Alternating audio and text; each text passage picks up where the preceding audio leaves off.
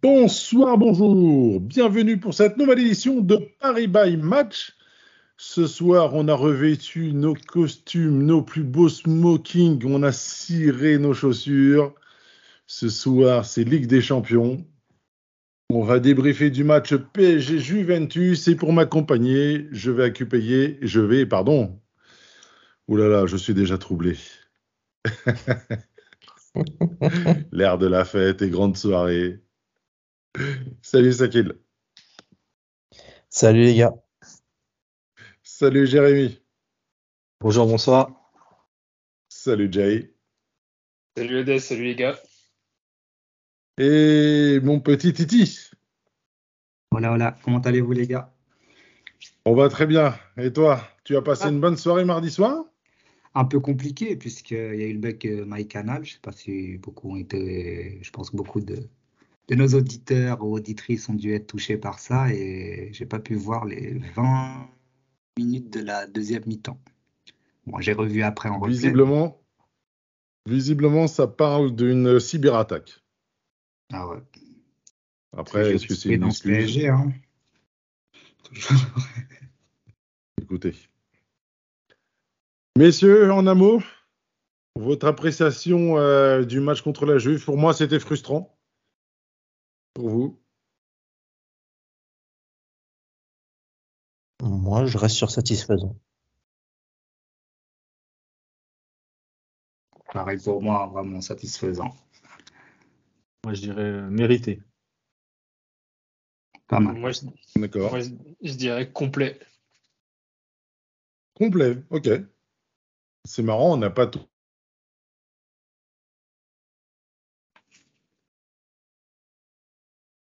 Il a bugué. Il disait c'est marrant, on n'a pas tous les mêmes euh, les mêmes adje- adje- adjectifs. Pourquoi pourquoi plus complet, euh, Jay? Moi, ce que j'ai bien aimé, c'est que, en fait, c'est- il y avait tous les ingrédients d'un match euh, difficile, tu vois. C'est pas un match qu'on a gagné facilement. On a dû se battre jusqu'au bout, défendre, être un petit peu rugueux au milieu de terrain. Com- Tu vois, il y avait un petit peu de tout. Com- complet dans le sens du scénario du match. Ouais, voilà. Et dans la prestation Mais aussi, là- tu vois, des joueurs de, de l'équipe. Mais la descente en deuxième mi-temps, toi, ça t'a pas. Ben, j'ai trouvé que ça, que ça a été compensé. En fait, pour moi, de- offensivement, on a baissé le pied et ça a été compensé par, euh, par le reste de l'équipe, justement, qui s'est montré solidaire de, des artistes, de ceux qui doivent amener les buts. Et ils ont tenu la baraque. Et, c'est vrai qu'on peut être déçu en tant que supporter, mais en regardant le match euh, d'un autre œil, on se dit, bah, finalement, c'est un match de Ligue des Champions. Quand, on- quand je regarde d'autres affiches européennes, c'est rare qu'il y ait des gros scores et finalement, ça se tire la bourre dans les deux sens c'est assez homogène et tout le monde joue sa partition, quoi. Exactement. Messieurs, donc, euh, victoire du Paris Saint-Germain 2 buts à 1. euh, avec une euh, belle entame dès la cinquième minute. Kylian Mbappé euh, qui double à la 22e minute avec une superbe combinaison euh, avec Messi et Neymar. Et quelque Mais c'est part, contre le cours Ver- du Non, jeu, c'est- C'est Verratti et Hakimi. Verratti et Hakimi. Verratti, n'a rien à voir. Je, crois- je suis resté sur le premier but. Ah, justement, c'est sur, bien. sur, sur, sur le premier but, c'est c'est un délice euh, de louche de, Neymar. Neymar. Et même Effectivement. Radio a souri. Pour, euh, Et derrière, contre le cours du jeu, quelque part, euh, alors qu'on était plus sur un 3-0 que d'un 2-1, Weston McKenney qui euh, réduit le score à la 53e minute. Donc euh, voilà, victoire du Paris Saint-Germain, mais que ce fut éprouvant. Ouais, le, sentiment éprouvant, c'est vrai que en, sortie de match à chaud, tu, tu te dis euh, c'était peut-être euh, voilà, c'est peut-être un peu éprouvant, t'es pas passé loin. Mais en fait, comme euh, le DJ, avec le recul, en ayant revu le match, en fait, euh, moi je trouve que non. C'était un match qui c'est évident que le changement tactique opéré par Allegri en deuxième mi-temps, on en parlera plus tard, hein, mais a, a changé la physionomie du match, et c'est tant mieux, parce que ça nous a challengé. Mais au final, euh, pendant toute la durée du match, après le 2-0, pour moi, on était plus proche du 3-0, puis du 3-1 que d'une égalisation de la Juve.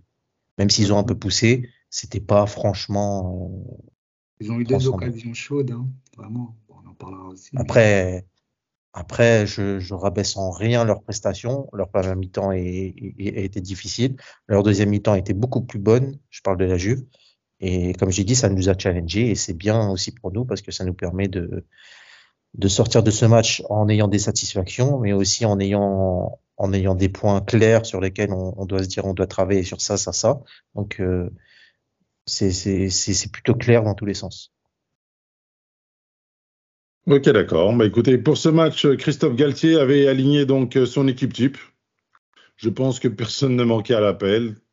Ça fait même très longtemps qu'en Ligue des Champions, euh, on n'a pas eu un groupe complet. Je crois que c'est arrivé une ou deux fois l'an dernier. Ensuite, donc, euh, Donnarumma dans les buts. Kim Pembe, Marquinhos, Sergio Ramos, Nuno Mendes, Hakimi sur les côtés, un milieu de terrain Verratti, Vitinha et une attaque Neymar, Mbappé, Messi. Messieurs, je vais vous demander tout de suite vos tops et vos flops.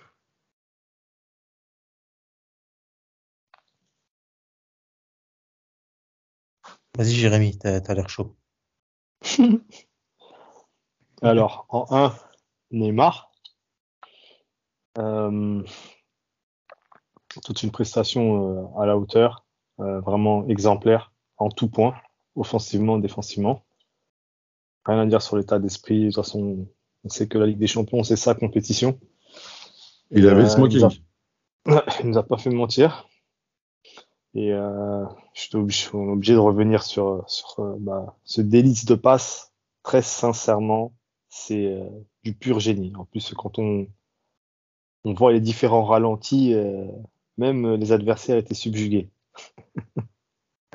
Une louche, et une louche un peu prise de l'extérieur comme ça. Franchement, c'était magnifique.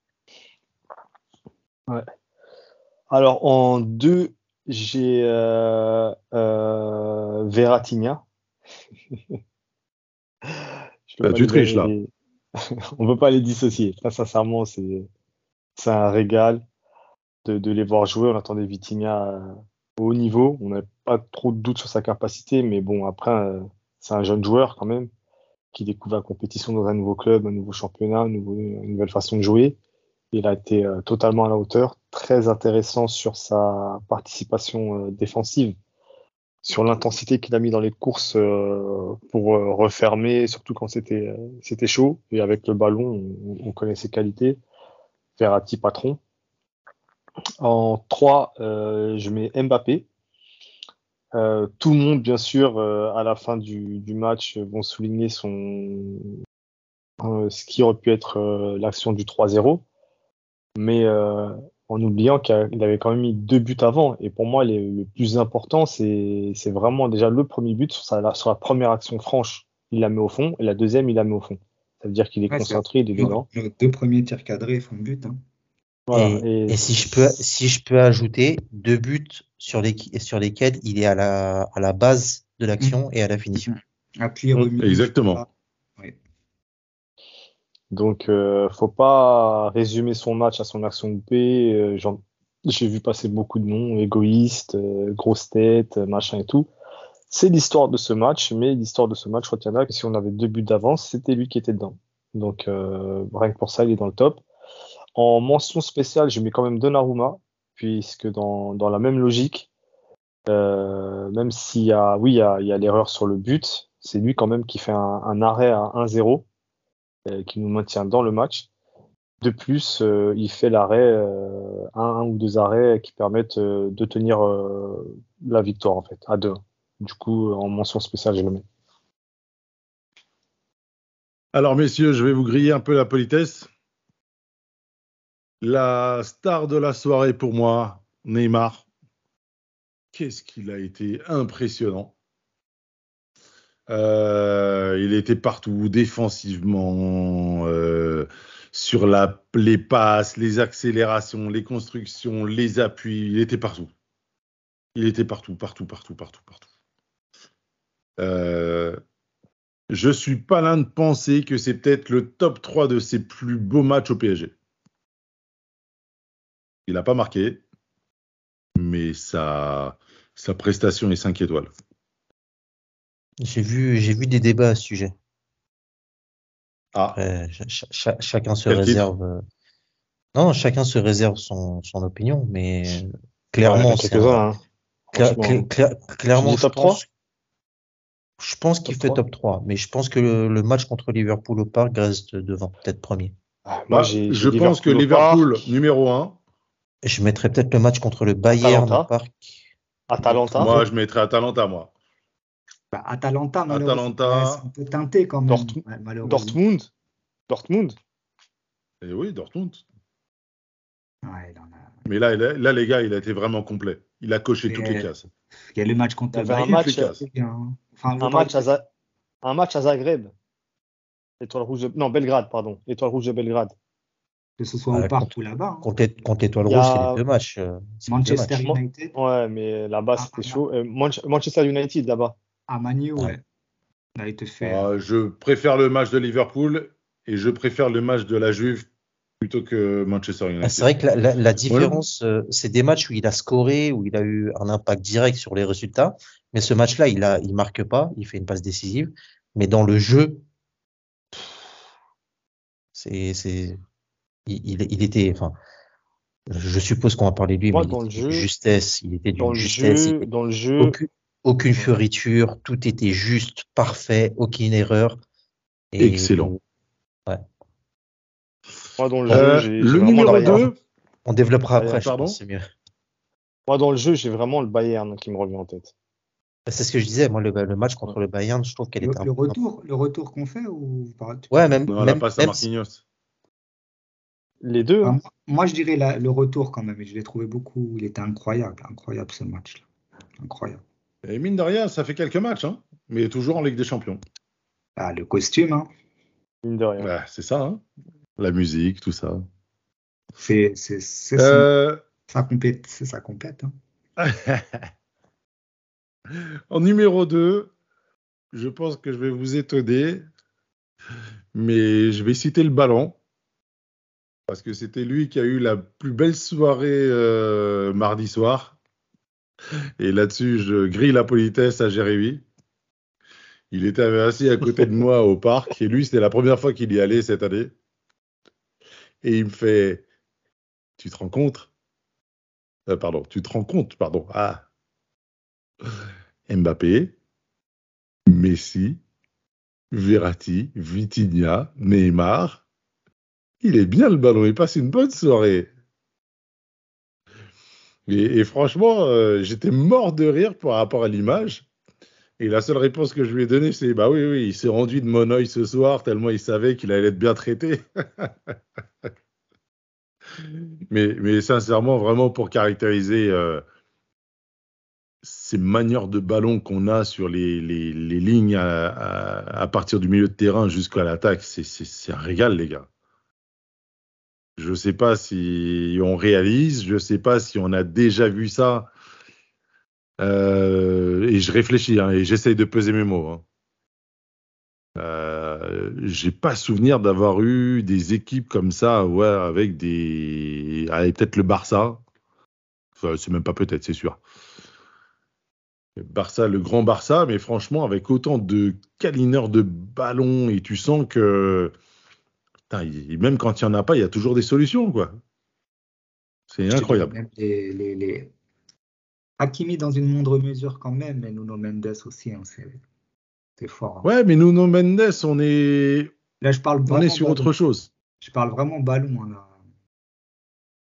C'est bref, même la défense, sincèrement, même Kipembe, sur ses... Kipembe, là, on n'en parle pas beaucoup, mais je trouve qu'il fait une très très très bonne début de saison en tout cas.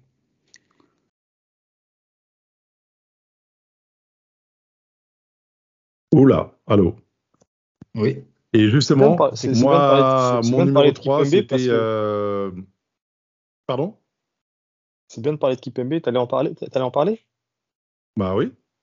Ok, vas-y. Bah, très bien. C'est très bien. Donc, euh, je- j'allais mettre euh, Kipembe, donc. Encore une fois, c'est peut-être l'outsider en défense, et pourtant, c'est le meilleur. Grand match, grand Kimpembe. Rien à dire. Il a été vraiment propre, rassurant. Euh, et comme l'a dit Titi juste avant, euh, ouais, c'est son, c'est vraiment un très très bon saison, un très très bon début de saison et euh, pardon et et moi il me plaît vraiment bien, alors que sur une défense à 3, c'est peut-être pas celui sur qui on aurait misé une pièce. Voilà. Je suis d'accord sur. euh, je suis d'accord sur Oui. euh, enfin, l'analyse globale par rapport au début de saison, mais sur ce, ce match-là, vous trouvez qu'il a été euh, beaucoup plus rayonnant que, que d'habitude? Pour que tu le mettes en top, enfin, Bah. c'est une question. Moi, je le mets en top parce que. Et, et j'allais mettre une mention spéciale à Donnarumma. Mhm. Parce que ce sont deux joueurs qui sont décriés en ce moment, à tort ou à raison. Pour moi, c'est à tort. Euh, et que euh, sur le match de mardi, bah, Kimpembe, qu'est-ce Ça, ça, tu, je crois que chez toi, ça coupe un peu, mais juste pour, euh, pour aller plus loin dans ma pensée, je trouve pas qu'il ait fait un match mauvais. Il a fait un bon match, mais j'englobe les trois axios plus le gardien dedans. L'aspect euh, jeu aérien avec beaucoup de duels perdus, pour moi, ça me dérange un peu sur euh, l'analyse de ce match pour euh, prétendre il a été solide quand même. Après, faut, oui, faut globalement, globalement, il a été solide. Mais ce que je veux dire, c'est que dans un moment du match où on a souffert, et ça arrivera euh, parce que euh, c'est la Ligue des Champions et on, on, on rencontre pas des, des équipes faibles. Donc euh, forcément, dans nos temps faibles, on souffrira. Mais le, le fait d'avoir perdu autant de duels aériens et de ne pas avoir été capable de, de tenir la dragée haute à Vlahovic et Et Milik, C'est leur Euh, point fort quand même. Là, on joue contre deux attaquants qui ont Il vraiment. n'est pas tout seul. Oui, mais tu étais à 3 contre 2, voire à 4 contre 2. Et t'en as quand même, t'en as quand même perdu pas mal. T'en as perdu plus d'un sur deux. Donc, euh, ça m'embête un peu. Mais ça retire en rien à côté la qualité de sa prestation au sol, dans les duels. Et euh, pour revenir plus, globa- plus global- globalement sur euh, la qualité de son début de saison. Mais juste, euh, je voulais souligner ce point-là. Et Ça c'est, et, et je, et et- et le souligne en parlant de Kimpembe, mais ça englobe Ramos, Marquinhos Marquinhos et Ramos, et ouais, Donnarumma. Bien sûr. Ben, moi, je trouve que Ramos et Marquinhos étaient en dessous. Et que Donnarumma, malgré tout ce que j'ai pu entendre, j'ai vraiment l'impression de ne pas avoir vu le même match que les gens devant leur télé. Encore une fois, Ah non, non, de- il a fait un match excellent. Et Donnarumma sur a été sa prêt. sortie où on prend le but, effectivement, il n'est pas exempt de reproche. Maintenant, quand il prend ses appuis pour sortir, il a tout de suite des joueurs du- de la Juve devant lui, donc il peut pas sauter de toutes les manières. La trajectoire n'était pas pour qu'il puisse sortir. Non, il Et, va, il va, euh, il va, il va, il va, il, va au fait. pâquerette, il va au pâquerette, il va à la pêche, il va, il va à la cueillette, tout ce que vous voulez, et il se loupe totalement sur cette action, mais à côté, il a été prépondérant. Il a été, et pour moi, il a sauvé notre soirée, alors qu'on n'aurait pas dû se mettre dans ces, Mais dans je- ces je pense que dispositions-là. La, la première action, Milik, il est hors jeu. hein. Le Ouais, mais bon. Bon, après, il fait l'arrêt, c'est ça le plus important, mais il fait l'arrêt. Donc, euh, bon. Sakil, je te sens chaud. Ouais, alors euh, moi en pardon, en numéro 1 Mbappé parce que ben c'est l'homme du match et comme on l'a dit, c'est lui qui met les deux buts qui permettent de débloquer la situation. Surtout ce premier but, certes sur un délice de passe de Neymar, mais il faut le mettre ensuite, bien suivre. Et euh, ben voilà, c'est l'homme fort du, de l'attaque et il fait basculer le match une première fois, puis une deuxième fois malgré, malgré euh, ce troisième but qui a manqué, qui aurait fait du bien. Et sur l'action, en l'ayant revu une bonne vingtaine de fois, je trouve que c'est dif- c'est difficile totalement de l'incriminer, même si euh, on aurait aimé qu'il arrive à la glisser à Neymar, mais euh, entre sa course, la, la distance qu'il parcourt et arriver en, en- en fin d'action, la balle qui dévie, qui dévie un peu vers l'extérieur, je pense que c'était difficile pour lui. Euh, malgré, à côté de ça, il fait un match énorme et, et il répond aux attentes. Si je peux. euh, Oui, Si je peux te couper sur, sur cette action, parce que pour le coup, nous, c'était vraiment sous nos yeux. On avait vraiment l'angle, parce qu'on est vraiment euh, euh, derrière le poteau de corner, on va dire, au niveau du poteau de corner. Et pas une fois, il lève la tête, en fait. Et euh, ça, on s'en rend compte en direct au stade. Et quand je regarde le ralenti, je me rends compte que même s'il avait voulu lever la tête, il y avait euh, un, défen- enfin, un défenseur qui était dans, dans le champ de, de, de vision et il l'a pas, il l'a pas vu tout simplement. Alors, je pense que quand, quand, quand il dé- quand il démarre son accélération, dans sa tête, c'est il veut aller mettre le troisième but. On se met à sa place, on non. comprend. Il y a, un- il y a- Attends, Laisse-moi finir. Moi je, me, moi, je, te- moi, je pense qu'en démarrant son, son action, il, se, il veut aller au but et essayer de marquer le troisième but. Il a le champ devant lui. Euh, si je me mets à sa place, j'ai un trick au bout des pieds, bah, je, je fonce. Et, euh, et il a, il a pas, il a pas dérogé à ça. Après, pour moi, c'est Mbappé. vais- Il a déjà, c'est Mbappé. Il a déjà mis deux buts. Pour moi, c'est pas, c'est pas, c'est pas déconnant. Après, sais, comme- Moi, je vais te dire, je vais te donner, Pense- parce que Jérémy a donné sa version des faits. et, et juste pour finir, Moi, je pense que, juste pour finir, je pense que sur son action, il doit se dire que s'il perd la moindre seconde en levant la tête, le défenseur revient sur lui. Donc, il veut aller au plus vite. C'est, mon sentiment. Après, Si, euh, alors, je sais pas à la télé si vous avez vu l'intégralité de l'action, mais euh, moi, je sais parce que je fais le faux. euh, Enfin, ça va, ça m'a vraiment marqué. Il y a Messi qui remonte avec la balle. Mbappé est dans la même zone, juste à côté de lui. À un moment donné, je crois qu'il a le déclic, qu'il a un boulevard devant lui et qu'il faut qu'il fasse l'appel. Je crois qu'il met un pied dehors pour re-rentrer dans le terrain façon Bale. Il tape une pointe, mais vraiment, hein, tu sens vraiment que sur 2-3 mètres, il, a vraiment tapé une pointe. Messi l'allumait, il continue son effort, il est encore dans une bonne vitesse, et quand il arrive face au gardien, il arrive tellement vite, avec peut-être le baisse de lucidité, etc. Il ne il voit le amène mal. gardien. Il amène mal. Sa, Il- cou- sa course, elle il est pas sent, bonne. Il sent. Ah, mais peut-être. C'est- Peut-être C'est que la exactement course est ça. pas bonne, la effectivement. Mais fait, que, la dernière et que fait, justement, il doit sentir que Neymar fait un appel. Je suis sûr et certain qu'il doit avoir un maillot blanc à côté de lui également, mais qu'il n'a pas le temps de vraiment analyser ce qui se passe à côté. Il est en bout de course, il tire, et puis voilà. Ce que- C'est ça, moi, tu dis, moi, il doit- tu dis, tu, tu je dis sens qu'il doit sentir, il doit sentir Neymar au second, mais en levant pas la tête, en levant, hypothèse. en, en levant pas la tête, je pense qu'il il le voit pas, et mais je pense surtout qu'il sent le défenseur dans son dos et arrivé en bout de course, il se dit il faut que, il faut que je tape. Mais moi, je te dis, Moi, il j'ai- le sent, mais il ne le voit pas. Dans, Mais dans bref. ce que vous dites, dans ce que vous dites, euh, moi je peux peut-être euh, ajouter quelque chose par rapport à l'année dernière où souvent même il avait déjà relevé ça dans ses interviews où il disait que souvent il allait trop vite pour ses euh, coéquipiers. Et sauf que là, Neymar, par exemple l'année dernière, on voyait rarement Neymar accompagner les actions jusqu'au bout. On a en, mémoire le match contre City notamment où en deuxième mi-temps, il a, même pas franchi le, le moitié terrain. Certes, il avait beaucoup défendu, mais euh, là, Neymar, il a les jambes pour être au départ et à l'arrivée. Euh, les, kilomètres, il les, il les fait, les sprints, il les fait. Et je pense que c'est un, comment dire, un, un mauvais réflexe par rapport à, la saison dernière. J'ai envie de le voir comme ça. Mais euh, sur l'action, je pense que pas une fois. De toute façon, il est tellement concentré sur, sur le ballon et sur comment se, l'amener.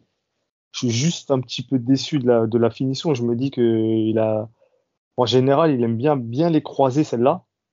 Et euh, surtout que Perrine est, est sorti et a été Oui, sur, il sur la- son premier il la poteau. croise, il la croise, ouais, c'est sûr. hein.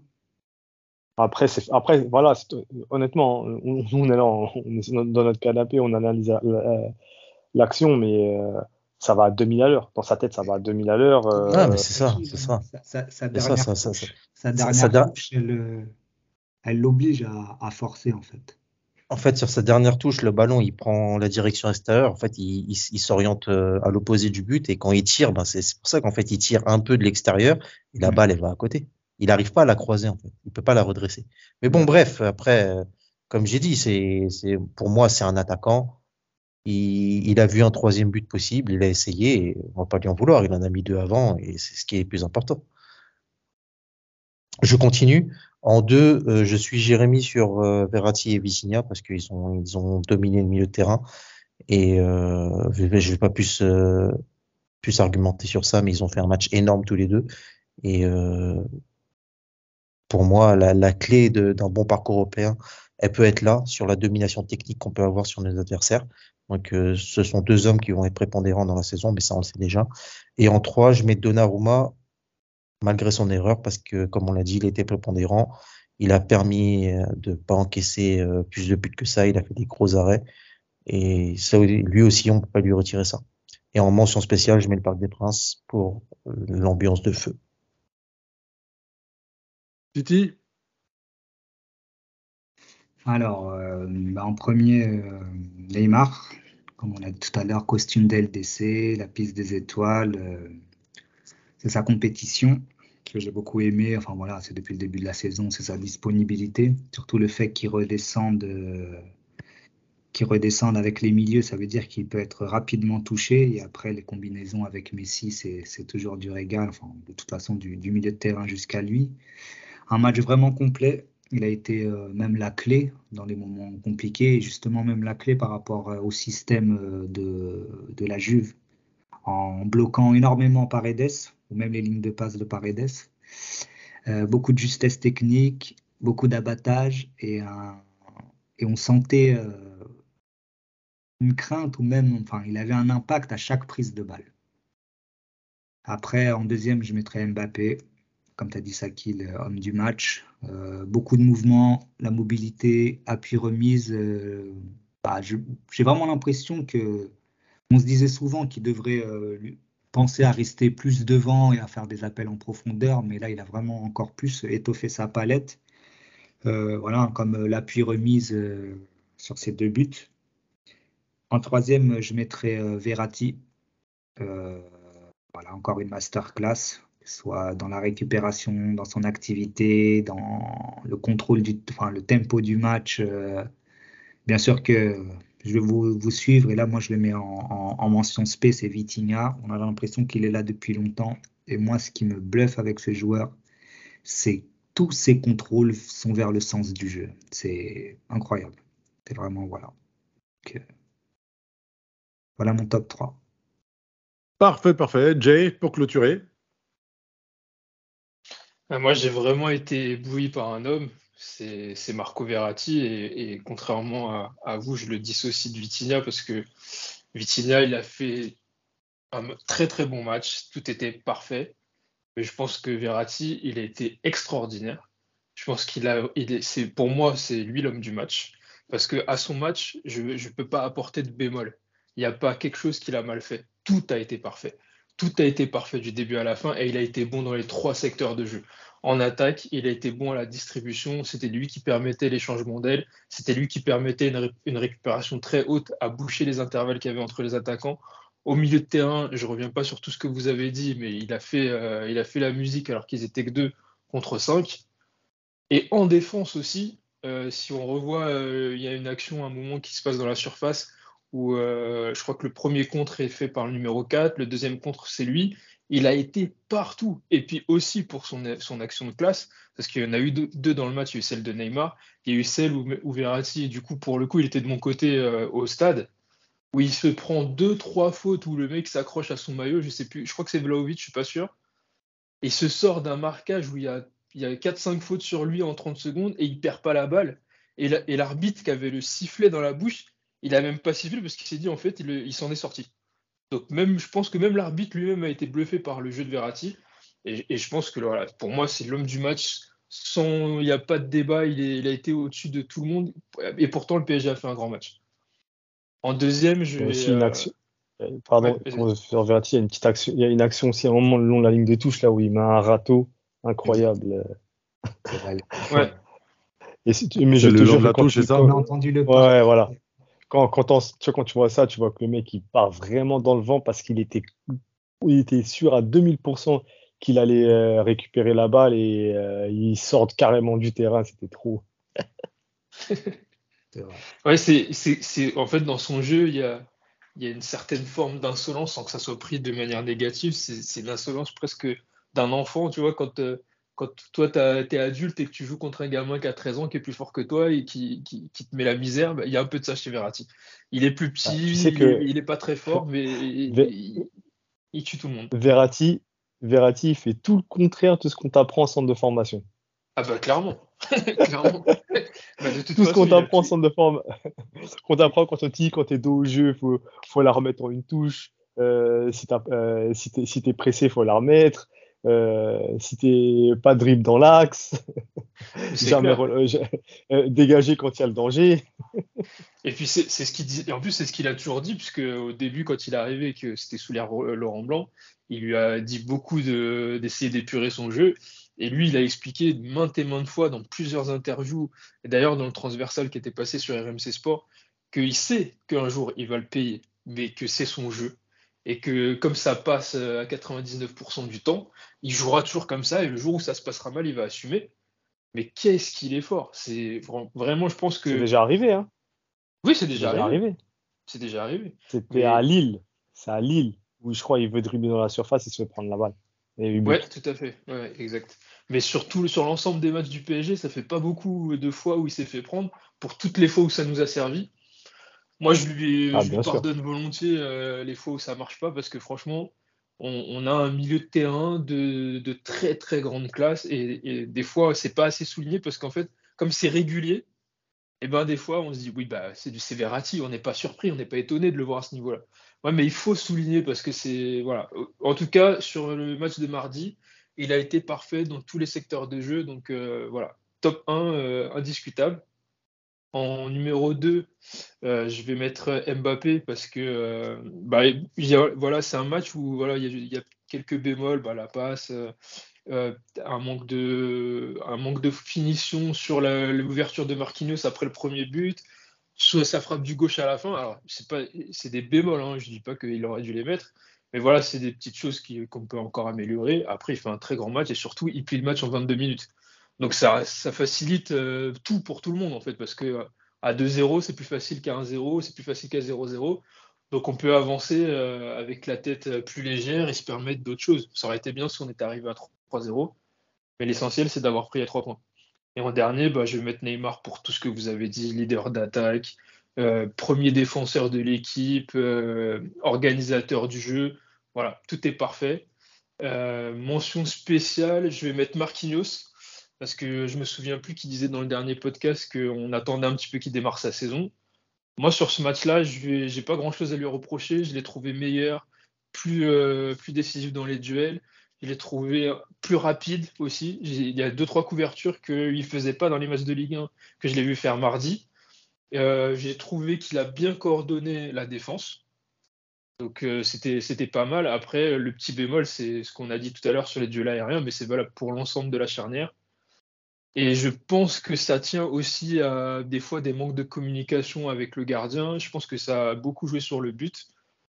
Donc voilà, mais en tout cas, moi j'ai envie de souligner voilà, son premier bon match de- du niveau qu'on attend de lui euh, de la saison. Donc, euh, mention spéciale pour Marquis. Messieurs, il y a quand même euh, des avis très disparates sur certaines personnes. hein. Je note. C'est le charme Mais, cohé- mais cohérent dans l'ens- dans l'ensemble, franchement. A pas eu de. Après, c'est vrai que l'équipe fait quand même un match XXL quand même. Non, mais je suis, en plus, c'est vrai que je suis d'accord sur Marquinhos. hein. Enfin, tu as parlé de Kipembe tout à l'heure. Marquinhos, même Ramos, on l'a senti très concentré. euh, malgré le fait qu'il ait, pris un jaune, mais euh, globalement ça va. Après, c'est vrai que le gros bémol reste euh, les, les duels, les, les duels perdus dans la, dans la surface de, de réparation euh, aérien, les duels aériens, on va dire. Et encore, il y en a eu 4 sur 93 minutes. euh, et devant deux, deux attaquants qui sont très très bons de la tête. Ah, mais alors, une défense. Bah, normalement, euh, de, de la tête, euh, on a, on a, on a de qui- à, à qui parler quand même. hein. Non, mais ça veut dire qu'il n'y a pas eu que ça. Parce que si sur tous les centres que la Juve a fait, parce qu'ils ont fait presque que ça, il y en a eu que, il y en a eu deux en première mi-temps et deux en, euh, deux en deuxième. Et encore, il y en a une, c'est euh, qui, qui se foire un peu, qui fait que ça rentre comme ça. Mais sinon, C'est euh, vrai. sinon, franchement, le reste, ça veut dire que tout le reste, ils ont, ils ont, ils ont, ils ont quand même, Bah, enfin, ils ont là, quand même. L'action où c'est Donnarumma qui sort l'arrêt à 1-0, c'est Ramos qui se fait manger. Mais Milik est hors jeu. Mais bon, c'est pas grave, c'est Ramos, il se fait manger, ouais. Après, il y en a une Il est autre hors jeu. Il était hors jeu Il est hors jeu, ouais, il est hors jeu. Ok. Vlaovic euh, deuxième, là Marquinhos ne saute pas. Et il a après le 2-1 justement. Et le but, c'est Kipembe, c'est ça? Et, le, et après le corner, ouais, on va dire c'est Kipembe, mais je pense que c'est. En deux temps, mais bon, après. C'est le, co- le, co- le corner, c'est plus euh, euh, Nuno. C'est Nuno Mendes sur le, sur le Il but. se fait manger, ouais. Ouais. Sur, les, sur les, duels, sur, les duels aériens, sur les duels aériens, c'est simple. Nuno, il a 0 sur 2. Euh, Mukele, on a gagné 1. Kimpembe, il est à 1 sur 3. Ramos, à 1 sur 2. Euh, à 1 sur 3, pardon. Kimpembe, 1 sur 3. Et Marquinhos, 1 sur 2. D'accord avec moi, c'est quand même. Enfin, Oui, oui, quand bien on sûr, connaît le, ni- le, le niveau euh, défensif, euh, enfin, même euh, jeu- le- notre jeu aérien, c'est pas assez, je pense. Après, ça, ça, ça enlève rien à la qualité de l'adversaire, hein, mais Ça- euh, ça- à ça- n'a- Juste, je je fais un parallèle. Ça n'a rien de comparable dans ce qu'on a vécu en- contre la Juventus et sur ce match. Mais rappelle-toi du PSG Bayern au parc, au moment où le Bayern euh, décide de jouer Mhm. sur les côtés et d'arroser la surface. Qu'est-ce Mhm. qui s'était On passé? prend tout. On prend tout. Thiago Silva, il est là, il coor- Thiago Silva est là. Enfin, je sais pas pour parler de lui, hein, mais Thiago Silva est là, il coordonne et on Là, tu parles du, du, du 3-0 au parc? Ouais, ouais. Il y a même, bah, je te dirais euh, même le, le retour, même le City. retour où c'est Danilo, le retour où c'est Danilo. même City, Ouais. messieurs. hein. Ouais, ouais, City, si, si, l'année dernière. City l'année Ouais, dernière. bien sûr, bien sûr, bien sûr. Messieurs, messieurs, on va refermer la boîte archive. Euh, le tournant du match. Alors, lorsqu'on arrivait au Parc des Princes et qu'on faisait euh, nos pronostics avec Jérémy, et je lui disais que si on marquait très très vite dans le match, la Juve ne verrait pas le jour. J'avais la moitié du scénario. Mais pour moi, le, vrai tournant, ou plutôt les tournants du match, restent les arrêts de Donnarumma. Celui qui fait en première mi-temps sur sa ligne, notamment euh, ponctué par la fameuse euh, balle qui revient sur Ramos qui est par terre et qui fait une espèce de petite talonnade couchée euh, pour la sortir euh, de, de- de sa trajectoire. Et la balle en deuxième mi-temps euh, qu'il sort euh, sur une tête de Milik, si je ne me trompe pas. C'est Vlaovic. Vlaovic. Juste à- après 2-1. Vlahovic, excuse-moi. Après le Après le 2-1, 2-1, ouais. ouais. ouais. Et, et comment dire?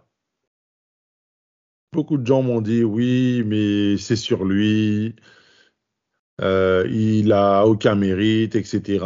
Mais il prend le but, etc. Euh, ouais, mais non. Ces arrêts, pour moi, sont vraiment déterminants. Voilà.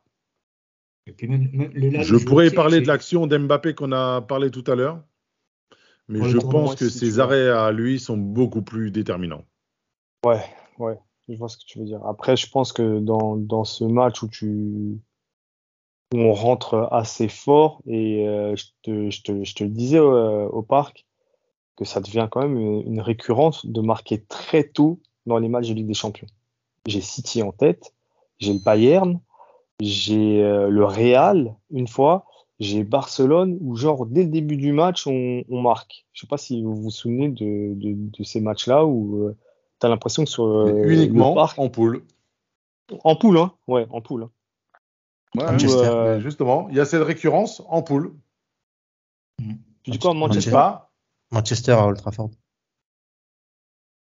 Ouais. Mais ah oui, au parc surtout, hein, tu as l'impression que en oui. plus, c'est souvent dans les, les, c'est souvent le, le, premier match de Ligue des Champions. En général, on affronte, on affronte souvent le gros au, au, premier match. Il y a eu Arsenal aussi. Arsenal, je crois, dès le début, on marque. Oui. Euh, Cavani, centre d'oreiller. Tu vois, et euh, j'ai remarqué ça. On, on, on, a l'impression que ce, ce, ce but-là, enfin, ces buts qui, qui marquent, euh, sont marqués au début, ils sont marqués par le parc. Parce qu'il y a une telle ambiance. Tu sais, c'est quand tout le monde rentre de vacances, c'est le premier match de Ligue des Champions, on voit la grosse équipe et tout et euh, il y a toujours des grosses ambiances. On c'est vraiment l'impression que c'est le parc qui marque ces buts-là.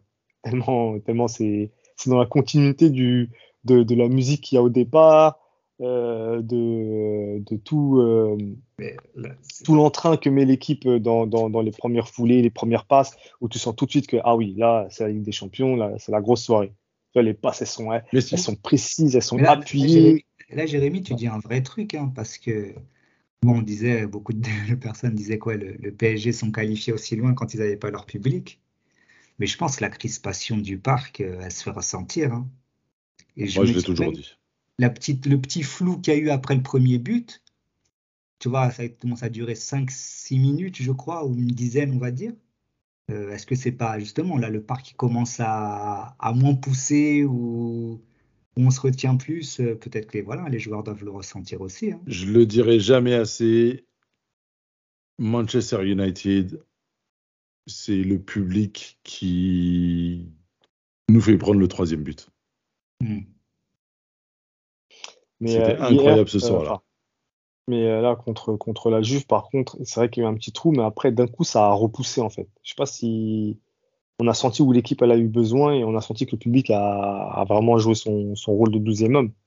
A joué son rôle et ouais. sur le terrain, on a plus joué à essayer de casser et de fatiguer les actions euh, de nos adversaires.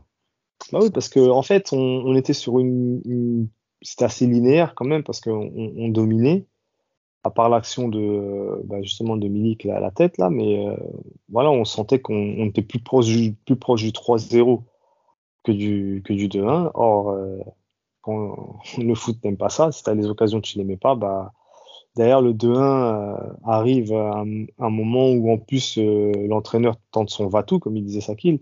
Il est passé à un 4-4-2, il a sorti euh, un attaquant, euh, il a fait entrer un milieu, il a fait entrer, enfin, il a, tenté vraiment le tout pour le tout pour, pour bouger on sent Galtier, euh, par rapport à sa préparation, a vraiment euh, voulu laisser le, les, joueurs le plus longtemps possible. Et ça va, c'est tout à fait en, en cohérence avec euh, ce qu'il a fait depuis le début de saison. Après, euh, on peut parler de ces, ces, changements, on peut voir, parce qu'à un moment, moi, j'étais étonné de, de, voir Vitinha et Verratti sortir. Ils ont été remplacés par Danilo et Renato Sanchez. Après, on a, on a, quand même vu que sur les deux trois ballons qu'ils qu ont gérés, euh, ça, ça a fait du bien. Ils, ont, ils, sont, ils sont bien rentrés dans le match. Mm -hmm. Moi, pour moi, je pense aussi que l'équipe, elle a, on va dire, faibli à partir du moment où Messi a moins fait les efforts. Notamment euh, Neymar qui s'occupait plus ou moins de Paredes, mais il y avait toujours Messi qui était pas loin. Ça fait qu'il y avait une espèce de prise à deux sur Paredes parce que c'était clairement lui le, le, le maître à jouer. Et à partir du moment où Messi a moins fait les efforts, bah, Paredes, on l'a beaucoup plus vu et euh, bah, automatiquement, il a, il a commencé à arroser sur les côtés mmh. et euh, ça, il y a eu beaucoup, beaucoup de centres. Du coup, la, la décision de sortir Messi m'a agréablement surpris en fait, parce que c'était ce qu'il fallait faire, parce qu'à un moment, Messi, on voyait qu'il redescendait plus du tout et ça foutait en l'air tout le système et tout ce qu'on avait bien fait. Et à ce moment-là, on se disait, ah, bah, s'il défend pas et Solaire, pour sa première, est rentré dans, le ton. C'était euh, c'était pas mal. Donc en fait, il y a eu pas mal de, tournants, mais très sincèrement, l'action de Mbappé, elle est très importante dans le scénario du match parce qu'à 3-0, c'est emballé, c'est pesé. C'est plus. Derrière, tu peux, tu, tu peux, tu peux dérouler. Là, en plus, juste derrière, tu te prends le 2-1.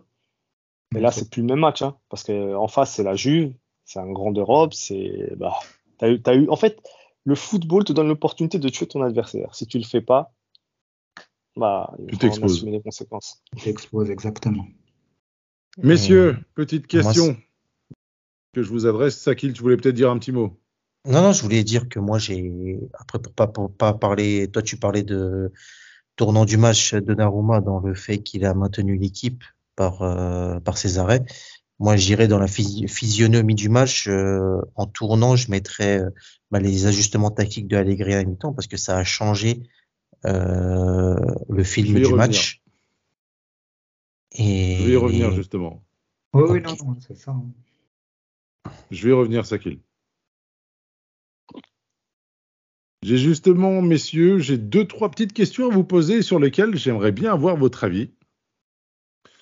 Euh, la première, c'est l'apport de Vitinha dans l'équipe et, quelque part la domination technique de Verratti et de Vitinha.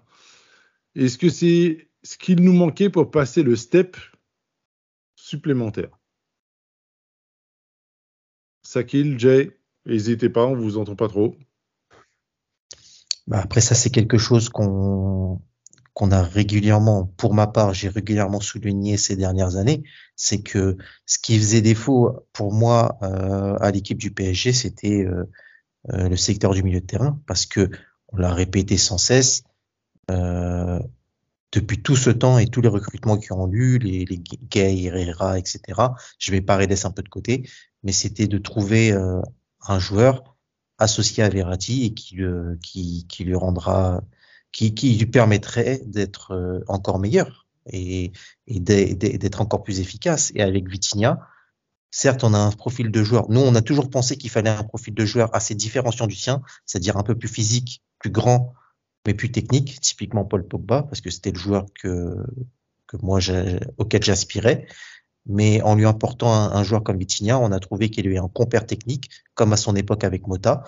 Et c'est ce qui fait qu'ils dominent. euh, hier, ils ont dominé le milieu de terrain par leur euh, technicité, euh, leur façon de bouger ensemble très coordonnée, que ce soit offensivement, défensivement, toujours l'un par rapport à l'autre, un plus en, un plus, plus, plus en avant, l'autre plus en arrière ou inversement. Ils n'ont pas des positions fixes. Parfois c'est l'un devant, parfois c'est l'autre, et inversement.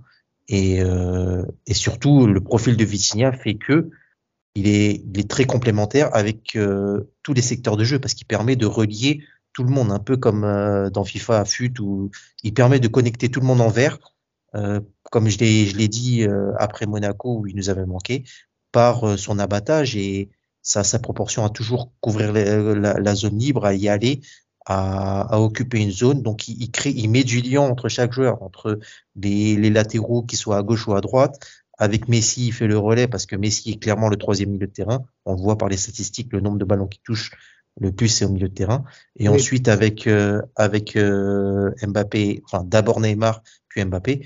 Donc euh, tout ça, ça, ça, ça semble bien. Ça demande encore du travail pour être peaufiné, mais clairement c'est un profil qui nous manquait et qui aujourd'hui permet de créer une grosse différence technique et de domination sur nos adversaires.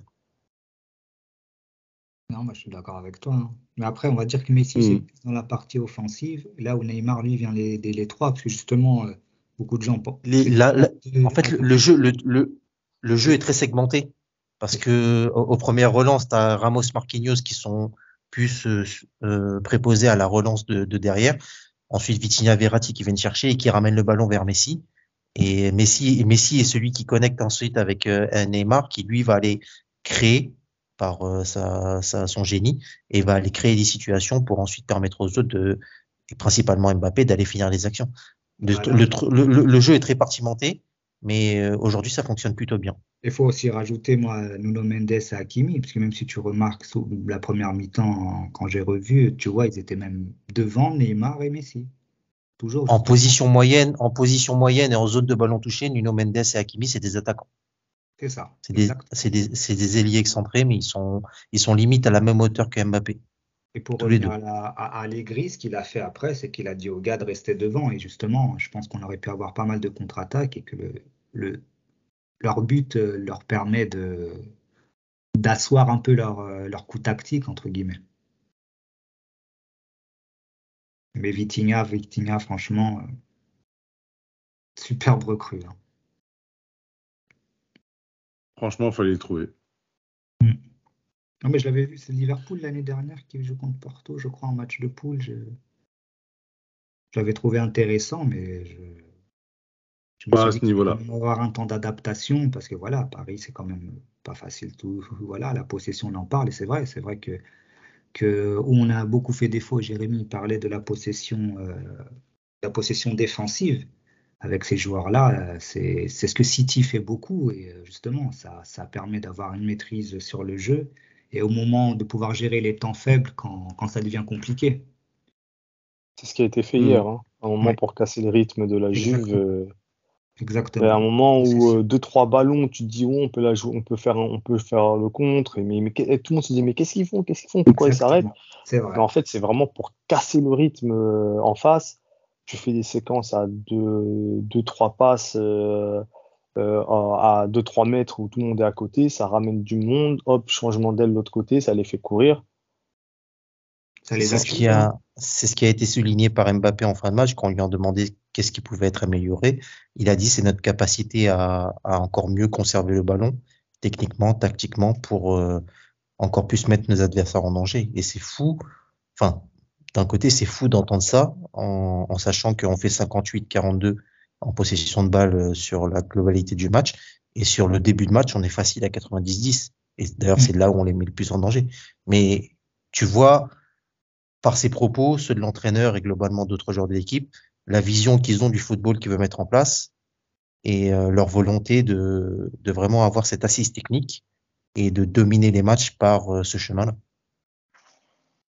Là, le recrutement, comme je disais, ça, ça va en ce sens. hein. Moi, Tout ce le recrutement qui été fait au euh, milieu, ouais. ce qui m'épate avec euh, Vitinha, c'est que c'est un joueur qui pue le football, le football à l'ancienne. C'est un mec, il, il est pas là pour briller, il n'est pas là pour faire des passements de jambes, des choses euh, qui peuvent être utiles et jolies. Lui, il est là dans l'efficacité des plats du pied, des changements de direction. Il, donne en fait la confiance à ses partenaires et je pense que son intégration, elle tient beaucoup à ça. Quand on a des joueurs aussi techniques que Neymar, Messi, Mbappé devant, il faut qu'ils te fassent confiance. Il faut qu'ils sachent que quand ils te mettent un ballon, même un peu difficile, qui va revenir propre. Ce qu'on appelait avant dans le foot à l'ancienne des nettoyeurs de ballons. Lui, on peut lui donner des ballons un peu chauds, il apaise tout, il redescend, il, il réoriente. Et ça, c'est pour moi, c'est c'est sa plus grande qualité. Pour répondre à ta question, Odès, je trouve que c'est la, c'est la pièce manquante du, du- du PSG depuis, le- depuis la fin du milieu de terrain, euh, Matuidi, Mota, Verratti. Je pense que c'est ça. C'est c'est le joueur, le profil qui nous manquait et, la, on- et- et la psychologie aussi de, de ce joueur qui, qui, est, qui est plus dans le travail. Et finalement, en ne voulant pas être une star, il crève l'écran. Et, et ce, qui est, ce qui est de- autant plus euh, surprenant, c'est que je ne sais pas si vous avez- vous, vous souvenez quand euh, il y a eu un match Italie-Espagne où Verratti il a joué euh, à deux dans un de l'Euro. je ne sais plus avec qui. Bah, avant, un petit peu avant ça encore. Ils contre avaient pris un. C'était Italie-Espagne. Ouais, peut-être. Ça fait manger par, euh, ouais. Isco, il Le match, le match, il se fait, il se fait lessiver par Isco, là?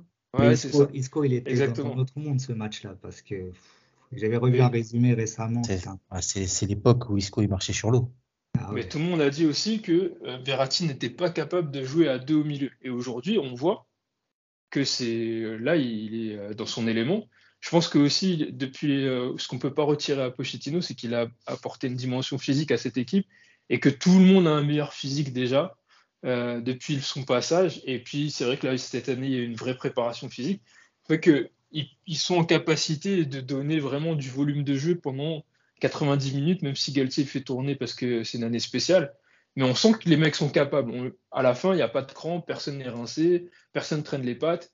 Donc, euh, je pense que ça joue aussi le fait qu'on on soit capable d'apporter du volume parce que Verratti, il a toujours fait du Verratti, mais avec le volume du jeu, c'est encore plus fort. Et c'est encore plus décisif et c'est encore plus, il y a encore plus son empreinte sur le jeu, je trouve. Mm. bah, les, les- les mauvaises langues diront qu'on est l'équipe qui a la- aussi la moins couru euh, de ce tour de premier, premier tour de Ligue des Champions. Ça- ça, Ouais, j'ai vu, j'ai vu passer ça, j'ai rigolé. Alors, juste au-dessus, vous- juste au-dessus, regarde, juste au-dessus, t'as la Juve et juste au-dessus, t'as le Real. Real, je crois que l'année dernière, c'est l'équipe qui, qui a couru le moins. Exactement. Nous, on est sorti avant, donc on n'était plus, compté. Mais euh, je crois que c'était une des équipes qui avait moins couru. Parce que selon les consultants français, ne pas courir, c'est mal. C'est mal, c'est pas bien. J'ai toujours dit ça. hein. Moi, moi, moi, Être, être, Moi, être, Vitinha- intelli- être, être intelligent tactiquement et euh, sur, sur le terrain, c'est c'est pas bien. Le meilleur exemple, c'est Gay. euh, Gay, Gay, Gay, il courait partout, mais pour rien en, en finale. Donc, euh, mais il mouillait le maillot. C'est pour ça qu'en Ah. France, on a cette culture du, du gars qui mouille le maillot. ouais, Tant, pis si tu rates. Alors que dans d'autres pays, euh, si tu transpires pas, mais qu'on t'a vu, euh, c'est ce qu'il y a de mieux. Mm, Exactement. Les effets d'optique. Moi, moi Vitinha, c'est mon point euh, que je vous le dis depuis quelques semaines déjà. hein. C'est que Vitinha, il rend Verratti meilleur. Je trouve que Verratti C'est rentre ça. dans le jeu maintenant. Il est Non, limite moi, transparent, mais il est meilleur. C'est pas, c'est pas ça. Moi, je pense que parce que Verratti, maintenant, il a, bah, comme il disait ça tout à l'heure, il a un compère pour faire ce que lui sait faire aussi. Donc, lui, il peut se concentrer sur d'autres tâches. Avant, il était 6, 8, 10. C'était à la récupération, c'est lui qui devait remonter les ballons, c'est lui qui devait organiser. Alors que là, il a moins de tâches à gérer. Du coup, ce qu'il fait, c'est beaucoup plus sobre, mais ça reste toujours autant efficace. Et Mhm. ça fait que ça donne, ça donne cette impression de, de maturité, mais c'est surtout par rapport à, à qui tu, tu lui mets à côté. Regarde, Ah, juste il- le match. il- regarde juste le match. Ils se partagent le Pardon. 6-8 avec euh, et ils ont le meilleur 10 du- au monde et de d'histoire devant eux. C'est c'est ce que j'allais dire, parce que Messi, c'est vrai qu'on n'en a pas parlé, euh, parce que voilà, il n'a pas vraiment été décisif, même s'il y a deux, trois passes qui, qui auraient mérité de, de finir au fond. Mais euh, Messi, c'est c'est vraiment. euh, je pense que même un soulagement quand tu es milieu de terrain d'avoir toujours quelqu'un qui est dans la bonne zone. Euh, voilà, donc c'est. Et après, même pour faire le parallèle, parce que c'est toi, Jay, tu parlais de confiance, que les autres joueurs ont confiance avec lui. C'est là tu vois que la différence avec Renato. Là où Renato n'a peut-être pas cette subtilité, ce, ce- Ah ouais, on on l'a vu contre Monaco. Contre Monaco, comme vous avez parlé dans le podcast. où Verratti, Verratti, il courait partout, on l'a revu tacler, on l'a revu euh, Mm. euh, en train de faire partout parce qu'il n'avait pas son compère euh, pour l'aider dans. Ah, mais après, comme je dis, mets-toi à la place de l'adversaire, tu presses Verratti. Le mec, déjà, il perd pas la balle, et derrière, il la donne à, à Vitinha, qui lui perd pas une balle non plus, tu tu t'en sors plus. C'est ça.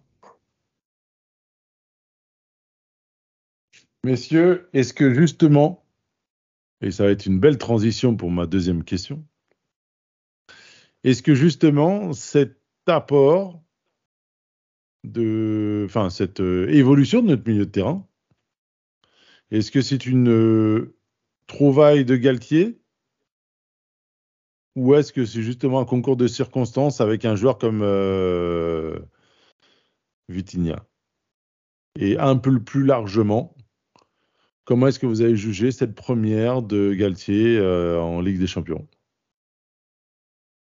Bah, moi, Vitinha, c'est- PSG. Vit- Vitinha, c'est une trouvaille de Campos. C'est lui qui Campos. le- Je pense que lui, il a, dû, il a dû voir le jeu du PSG. Trouvaille au niveau tactique. PSG. Et, et voilà, c'est trouvé. Trouvaille au niveau qui tactique, hein, pas le joueur. hein. Moi, je pense que c'est Ga- c'est Ga- c'est Galtier, justement. Enfin, parce que j'ai eu l'impression, en tout cas, c'est ce qu'on avait cru entendre, qu'il avait prévu cette façon de jouer avant d'arriver au club. Et il avait annoncé ce système de jeu dès le début, et Vitinha n'était pas encore là. Donc, je pense que peut-être qu'il n'avait pas les hommes, mais il avait déjà le système. Après, en lui-même, il a dit, je crois que, je crois, bah, apparemment, lui, moi, je l'ai entendu dire, euh, je sais plus sur quelle chaîne, qu'il connaissait pas Vitinha et qu'il l'avait pas vu jouer quand Campos lui en a parlé et il n'était pas très chaud au début. Quand, il, Campos lui en a parlé, il a été voir des vidéos, il a vu que Vitinha était un joueur intéressant et il a, donné, son accord. Mais à la base, il connaissait pas le joueur, de ce qu'il dit en tout cas. Peut-être que c'est de la langue de bois, mais ça m'étonnerait un peu de Galtier. Il disait qu'il connaissait pas le joueur. Et je pense que c'est la, pour moi, c'est plutôt la vision de Galtier qui est euh, transcendé par euh, la performance de, de. Donc il y a un petit peu des deux, mais je pense que le point de base quand même, c'est la volonté de Galtier de faire jouer le plus de joueurs possible à leur poste euh, préférentiel. C'est surtout ça. Moi, je pense Ça, ça, déjà, ça, c'est une certitude. ouais. voilà, de mettre euh, bah, déjà rien que Neymar et Messi dans le cœur du jeu. Et ensuite, tu construis autour. Euh, moi, souvent, quand on nous a parlé, euh, on, a longtemps opposé Neymar et Mbappé. Neymar, c'est typiquement le type de joueur avec qui tu, tu peux construire une, une équipe autour de lui. Et là, tu as Messi avec plus Mbappé en les déchargeant des, des charges défensives de- des, des côtés. Le, le 3-5-2 euh, s'imposait euh, comme une évidence. Alors euh, Sur- oui, la, surtout, la- surtout ce qui était Mbappé- dommage, surtout ce qui était dommage avec un 4-3-3, c'est qu'ils étaient trop loin tous en fait. Ouais, c'est ça, mais parce que, mais après, voilà, ça veut dire aussi que au milieu de terrain, le 4-3-3 s'imposait parce que tu avais d'un côté, il fallait équilibrer euh, justement euh, Messi qui rentrait vers l'intérieur Mm. et euh, quelqu'un pour accompagner Verratti qui était gay ou euh, c'était ou Paredes lorsqu'il n'était pas là. Et que dès que un de ces joueurs euh, man- manquait, notamment le côté technique euh, Paredes, Yes, oui. il y avait, il y avait plus rien. Et là, tout le recrutement, euh, Fabian Ruiz, Soler, euh, Vitinha, bah, c'est des joueurs qui savent, euh, qui savent garder le ballon et derrière qui vont pouvoir amener très rapidement le ballon au meneur de jeu. Et euh, moi, je suis très content de voir que Neymar et Messi n'ont pas le- la- la- l'obli- enfin, l'obligation, parce que euh, je dis pas la nécessité, mais c'était vraiment l'obligation pour l'équipe de devoir descendre de- jusqu'aux 30 mètres pour, pour faire le jeu. Et il n'y a Mm. plus personne à haut à part Mbappé. Ça. Messieurs, le coaching de la mi-temps de, de la Juve, le changement de coaching. Comment est-ce que vous avez apprécié justement euh, le- la gestion de Galtier? Moi, je, après, c'est, j'ai vu beaucoup de, j'ai vu beaucoup de critiques à l'égard de Galtier parce qu'il a mis euh, énormément de temps à effectuer son premier changement. Premièrement, il faut, il faut, réaliser que, en fait, c'était pas facile parce que,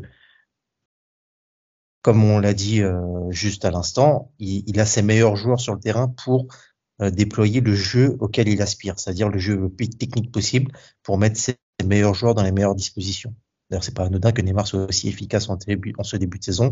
Comme l'a dit euh, Jérémy, il a pu à redescendre pour venir chercher la balle à la remontée. Donc, il est plus efficace devant, il est plus lucide et il perd moins d'énergie à essayer de créer euh, à partir de, en, partant de plus loin. Passons.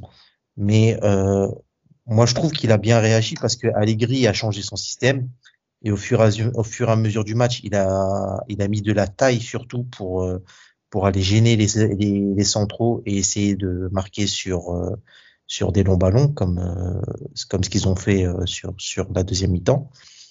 Et euh, Galtier a attendu le plus tard possible euh, en faisant confiance à son équipe sur la domination technique avant de changer et euh, lui aussi à ce moment-là d'apporter de la taille avec Danilo, ensuite Mukiele et un peu plus d'impact physique avec Renato pour finir avec Soler qui un... moi je pensais qu'il allait faire rentrer Sarabia par rapport au profil euh, du joueur plus travailleur défensivement comme on, l'a relevé sur euh, les dernières prestations de Sarabia.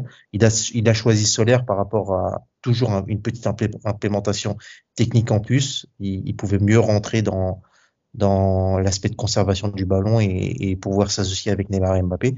Donc je trouve que il a fait plutôt intelligemment même si ça ça apparaît a apparu tard pour certains je trouve que il a plutôt globalement bien bien bien géré ça. Et il faut bien il faut bien se rendre compte que c'est pas facile du tout parce que il a son 11 type qui est très technique mais s'il fait le moindre changement il perd tout l'aspect de du jeu qu'il veut mettre en place en fait. Parce que les joueurs derrière n'ont pas le même profil mais c'est là toute euh, toute euh, comment dire tout l'intérêt de la construction de l'effectif de cette année. Bah moi ce que je pense sur ce match-là, c'est qu'il a gagné la confiance des joueurs. C'est ce qu'il cherchait aussi. Parce que quelque part, euh, c'était son premier gros test. et euh, en laissant euh, son 11 type le plus longtemps possible, c'est une, une marque de confiance envers eux en fait, en disant voilà, même si le match est difficile, j'ai confiance en vous pour pour gérer. Et puis le plus le plus longtemps possible en tout cas. Puis ensuite ça, les changements ils étaient euh, au poste poste pour poste en fait, pour pour les raisons que tu viens de citer. Je pense qu'il, je- moi, je suis tout à fait d'accord avec ça. Je pense que aussi il a, il a une lecture du match qui est que en fait, est-ce qu'à un moment on, on s'est vraiment senti en danger? Moi, moi, pas du tout. Et je pense C'est ce que lui, j'allais dire en fait. vu vu de son, vu de son banc, tu, première mi-temps, tu la gagnes 2-0. Bah, deuxième mi-temps, bon, tu, tu te fais un peu chahuter, mais il n'y a rien de méchant. Donc tu sais que les joueurs qui sont en place, comme vous avez dit, c'est les meilleurs. Et ils sont capables de le faire. Ils l'ont fait en première mi-temps. Ils sont en train de maîtriser ce match en apportant encore hein, des banderies qui, pourraient, qui auraient pu donner un troisième but, qui n'est jamais arrivé, mais qui aurait pu. Et, euh, et finalement, il a, il a donné la confiance. euh, tu, tu parlais de confiance, Jérémy. euh, il a, c'est vraiment le mot. Je pense que c'est ça qui, elle est mutuelle en fait, parce que les joueurs, ils sont sentis responsables devant leur entraîneur d'aller jusqu'au bout de, de ce qu'il a mis en place. Et lui, il a, il a, il a dit, bah, tant que le score il tient et qu'on a la main sur ce match, ça bouge pas. Au moment où il a senti que ça pouvait changer, et moi je trouve que ça a été un coaching plutôt intelligent, il a, il a ajusté petit à petit avec les changements que vous avez évoqués, et dans l'idée de conserver ce score, parce qu'il s'est dit, bon bah voilà, là ça, le troisième il va peut-être jamais arriver, il faut garder ces trois points, il faut pas en prendre un deuxième. Et je pense que le seul changement que moi que j'ai pas aimé, c'est Solaire, parce que euh, je pense que bah, c'était un peu tôt parce qu'il vient juste de rentrer dans, l'effectif, de, de, rentrer dans un match comme ça, c'est un peu compliqué. Et, et je l'ai pas vu, il a, vite abandonné de faire les efforts, le pressing et tout. Et c'est vrai que j'aurais été plus euh, d'accord sur un Sarabia. Mais à part ça, je pense que le moment des, changements a été bon. C'est tout à fait dans la logique du scénario du match. Et je pense que les gens qui ont qui, ont, qui sont contre ça, ils, bah, voilà, ils voient pas la psychologie qu'un entraîneur peut avoir sur un banc aussi. En fait le, football, c'est pas c'est pas FIFA, c'est pas quand tu as pris un but que tu changes tout pour en, pour en mettre deux derrière, ça marche pas comme ça. Il y a, en face, il y a, des, Ah bah il y a non. des hommes et il y a une confiance à donner. Donc euh, Et moi je pense qu'il a, l'aspect- il a bien fait euh, son travail. Et l'aspect de confiance, il est symbolisé par, par Neymar, qui est encore en train de, de, de courir et de défendre comme un dératé à la 92e. Et, et, et tu le vois là. Après, juste pour euh, concernant Solaire, bah, c'est comme j'ai dit, c'est juste que bah, Sarabia, il est incapable de conserver la balle. À chaque fois qu'il, à chaque fois, à chaque fois que tu lui passes la balle en appui, il la perd, il se fait, il se mange un tampon, il la perd, il y a jamais le faute gars a que- pas joué, mais il faut que tu lui mettes un taquet. Non, mais non, non, mais Sarabia, Ouais, il, a, il, a, il, a, il a- il a son utilité sur, sur certains matchs et on l'a dit. Il, il apporte beaucoup défensivement, mais c'est un fait. Il est pas, il est pas capable de conserver la balle quand tu lui donnes un appui. Il va, il va se faire prendre dans le dos, il va prendre un, un petit, il va sentir le souffle et il va perdre la balle. Et Solaire, comme j'ai dit, il est un peu plus technique. Il est capable de la conserver. Après l'aspect de pressing, la- l'aspect de pressing qu'il a abandonné peut-être, j'ai pas spécialement fait attention. Sur la fin de match, je me dis que c'est peut-être une consigne de peut-être se mettre un peu plus en bloc bas et de les laisser venir. Euh, Je suppose là, je, je, je m'avance un peu, Moi, mais moi, mais je trouve pas- je trouve- Solaire juste parce je trouve Ouais, pas c'est- qu'il ait fait, une, je trouve, je trouve pas qu'il ait fait une rentrée euh, si, enfin, en- hors de propos que ça. Moi, il était Et, euh, côté, du coup, et, c'est, et sans, sans te couper, c'est, il, est, il est rentré de mon côté au parc. Ouais, Donc, c'était, j'avais vraiment le regard sur lui. Et en fait, ce qui m'a dérangé, c'est le seul joueur qui m'a finalement pas plu, mais je vais pas lui jeter la pierre parce que c'est la première fois que je le vois. Euh, il a, il a pas pressé, il a, il a abandonné les courses au bout de trois pas, il n'était pas dans le rythme, il est, voilà, il n'y avait pas les repères, il n'y avait pas les automatismes et tout. Il y a, il y a Mm. plein de circonstances atténuantes, mais dans le, si tu veux, dans le langage corporel et dans l'engagement qu'il y a mis, il m'a pas convaincu et je me suis dit, euh, bon, il est, euh, il est arrivé un petit peu euh, comme un cheveu sur la soupe, quoi. Et un autre joueur, n'importe lequel, à mon avis, aurait fait mieux dans ce qu'il fallait faire à ce moment-là. C'était pas le moment d'être euh, d'être brillant ou bon, c'était le moment d'être besogneux et euh, lui, il l'a pas été. Moi, c'est moi, c'est ce qui m'a dérangé personnellement. Moi, Et moi, justement, j'ai- Avant que tu reprennes la parole, euh, enfin, enfin, pour, pour euh, juste revenir sur ce qu'avait dit Jay au départ de son argumentaire, il y a un truc qu'on on, saisit pas souvent et c'est souvent critiqué, ou comme vous l'avez dit tout à l'heure, l'ambiance au parc où tu sens peut-être crispé, mais en fait, des fois, nous, devant notre télé ou assis euh, au parc, euh, ou je ne sais quoi, les commentateurs, les consultants, etc., ils ont l'impression que l'équipe est en danger, que tu souffres, etc. Mais en fait, sur le terrain, les joueurs, ils sont tranquilles et ils se sentent pas en danger. Oui. Et ça, c'est un truc, c'est un Mais truc que nous, c'est un truc que parfois, on comprend pas parce que c'est pas palpable, mais en fait, les joueurs, ils sont sereins, ils sont tranquilles, ils sont dans leur match et ils déroulent. Même s'ils sont en train de souffrir, ils déroulent. et ces commentateurs, justement, c'est ce que ils arrivent quand même à l'infuser dans l'esprit des gens et euh. C'est des, c'est des commentaires anxiogènes. Hmm. Donc voilà, euh, euh, a- comme je vous dis, il y a eu, la- il y a eu, les- il y a eu le but de la Juve, la tête de Vlahovic, après il n'y a plus rien, jusqu'à l'action Mukiele se, se foire un peu et après qu'il y a une petite panique, c'est tout. Et les Paris qui est en danger, Paris qui souffre, qui serre les dents. Les gens entendent ça, c'est comme une chanson de merde qui passe à la radio, tu te mets à la répéter. hein. Donc, euh, ça, voilà, hein. malheureusement, c'est comme ça. Et euh, bon, après, pour revenir Mais- à ce que tu disais, euh, Oui. moi, j'ai- par contre, j'ai apprécié la rentrée de Renato. Peut-être dans un moment un peu où on était Mm. beaucoup plus bas, sur ses prises de balles, la, Ouais, sa là. Il a été très, très, Ouais, très tout à fait d'accord. Sincèrement, Sa les gars, je sa- pense tout le Sa monde. façon de percuter. En plus, moi, je Bah, m'attendais à tiens, ce bah, que ça me fait Fabien- penser à une question. Vas-y, euh, Jérémy. Ouais, non, juste, euh, moi, je pensais qu'il aurait fait rentrer Fabian Ruiz pour rester dans, dans cette idée de conserver le ballon un, un maximum et essayer de casser les lignes, euh, justement, pour trouver assez rapidement Neymar et, Mbappé, euh, Neymar et Messi pour ensuite lancer Mbappé. Mais il a préféré prendre Renato pour, euh, et s'en est très bien sorti. Alors, au, Parc des Princes, j'avais fait la remarque à, à Jérémy quand on a commencé à, à voir les joueurs rentrer. Danilo est rentré en premier par rapport à Renato. Et je me tourne vers lui et je lui dis, qui aurait dit, ne serait-ce qu'à un mois, que la première alternative de Galtier au milieu de terrain, c'était Danilo. Enfin, que ce serait Danilo. Bah, on en a parlé dans le post- podcast précédent, Danilo, c'est. Ouais, Non, Bah oui, mais sauf que là, ça s'est ça s'est- ce conforté. c'est vrai que- ça fait suite au, au- au- au- à ce qu'on disait au dernier podcast. Mm. Mais là, ça ça, fait pas suite que, ça fait pas suite que, ça fait pas suite que au dernier podcast, ça fait suite à sa saison de dernière, tout simplement. Oui, mais le coach n'était pas là. Je te rappelle qu'il était dans la liste des entre guillemets. Exactement, c'est ça aussi. Et c'est pour, ça qu'il est, et c'est pour ça qu'il est pas encore titulaire. J'ai dit pas encore. Je pense pas qu'il ait vocation à être titulaire. Je, pense dis juste que On disait la même chose l'année qui aurait dernière. misé un copec il y a un mois sur le fait que Danilo serait la première alternative et pas Moi, Renato? Je trouvais dommage que, qu'on- au début, je pensais qu'ils allaient s'en séparer. Déjà, je trouvais dommage parce que je dis qu'il il apporte, euh, il a un profil qu'on n'a pas. Il a une intelligence de jeu, enfin, une- euh, même voilà, son adaptation qui peut permettre de combler euh, beau- beaucoup de postes. Et voilà, la, la progression technique, elle est vraiment intéressante et à, et à souligner.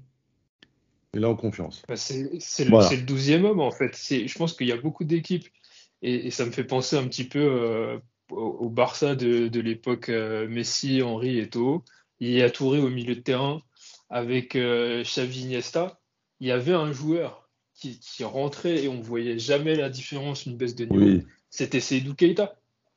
Mm. Et. Danilo, c'est un peu ça. C'est pas vraiment un remplaçant, c'est pas vraiment un titulaire, mais c'est un mec de confiance. Quand tu le mets, tu sais que tu vas pas être déçu. Et il faut se méfier des joueurs comme ça qui, qui peuvent être un peu revanchards quand tu leur dis oui, euh, cette saison, euh, on va pas compter sur toi. Et Ah, finalement, lui, il va te montrer que c'est c'est- lui qui va t'amener là où tu veux aller.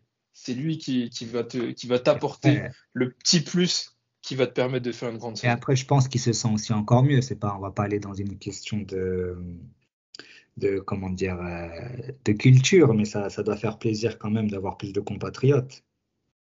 Bah, c'est sûr. De toute façon, les, les affinités dans le football, comme dans, tout, dans tous les corps de métier, hein, je pense que si au bureau, tu t'entends bien avec euh, ton collègue, tu as plus euh, vocation à, à- à travailler avec lui. Et c'est pareil dans le football ou dans tout n'importe quel sport collectif. Donc si tu t'entends Mm. bien avec les gars, bah, voilà, quand le mec il se trouve, bah, tu es plus à même d'aller euh, donner ta vie pour le- rattraper le ballon que si tu l'aimes pas, tu te dis bah finalement on verra que c'est une pipe et puis euh, tant pis pour lui. Et là, je pense qu'il y a une bonne cohésion cette année. Et puis je pense que Galtier a vu qu'il avait un poids dans le vestiaire. Déjà, et je pense que ça doit être lui le premier à avoir accueilli presque tous les, surtout Nuno Mendes. Bon, après ça, c'était, on va dire que c'est le, c'est la, c'est la communa- communautarité, enfin, la communauté portugaise, pardon. Et, euh, mais je pense qu'il a dû voir en lui, euh, voilà, un- il, est- il a été capitaine aussi en sélection, je crois, Danilo, si je ne me trompe pas. Ouais. Ouais. Mhm. Là, c'est, D'ailleurs, il était capitaine de son club aussi, je crois, avant de venir. ah oui, c'est vrai, Porto aussi, oui, c'est vrai, Oui, t'es capitaine. aussi. Donc c'est pareil. Messieurs, on peut pas terminer ce, ce podcast. Désolé, on va avancer. Hein. Ouais. On va pas terminer ce podcast sans parler de Neymar. Messieurs, on, on est obligé de passer cinq minutes sur l'homme. Son sourire, son jeu. Il irradie totalement le Parc des Princes en ce moment. Et les, et les, et les pelouses de Ligue 1. Son stade préféré. Exactement. Qu'avez-vous à dire sur le nouveau Neymar, le Ney 2.0 junior? Comme dirait Sakil.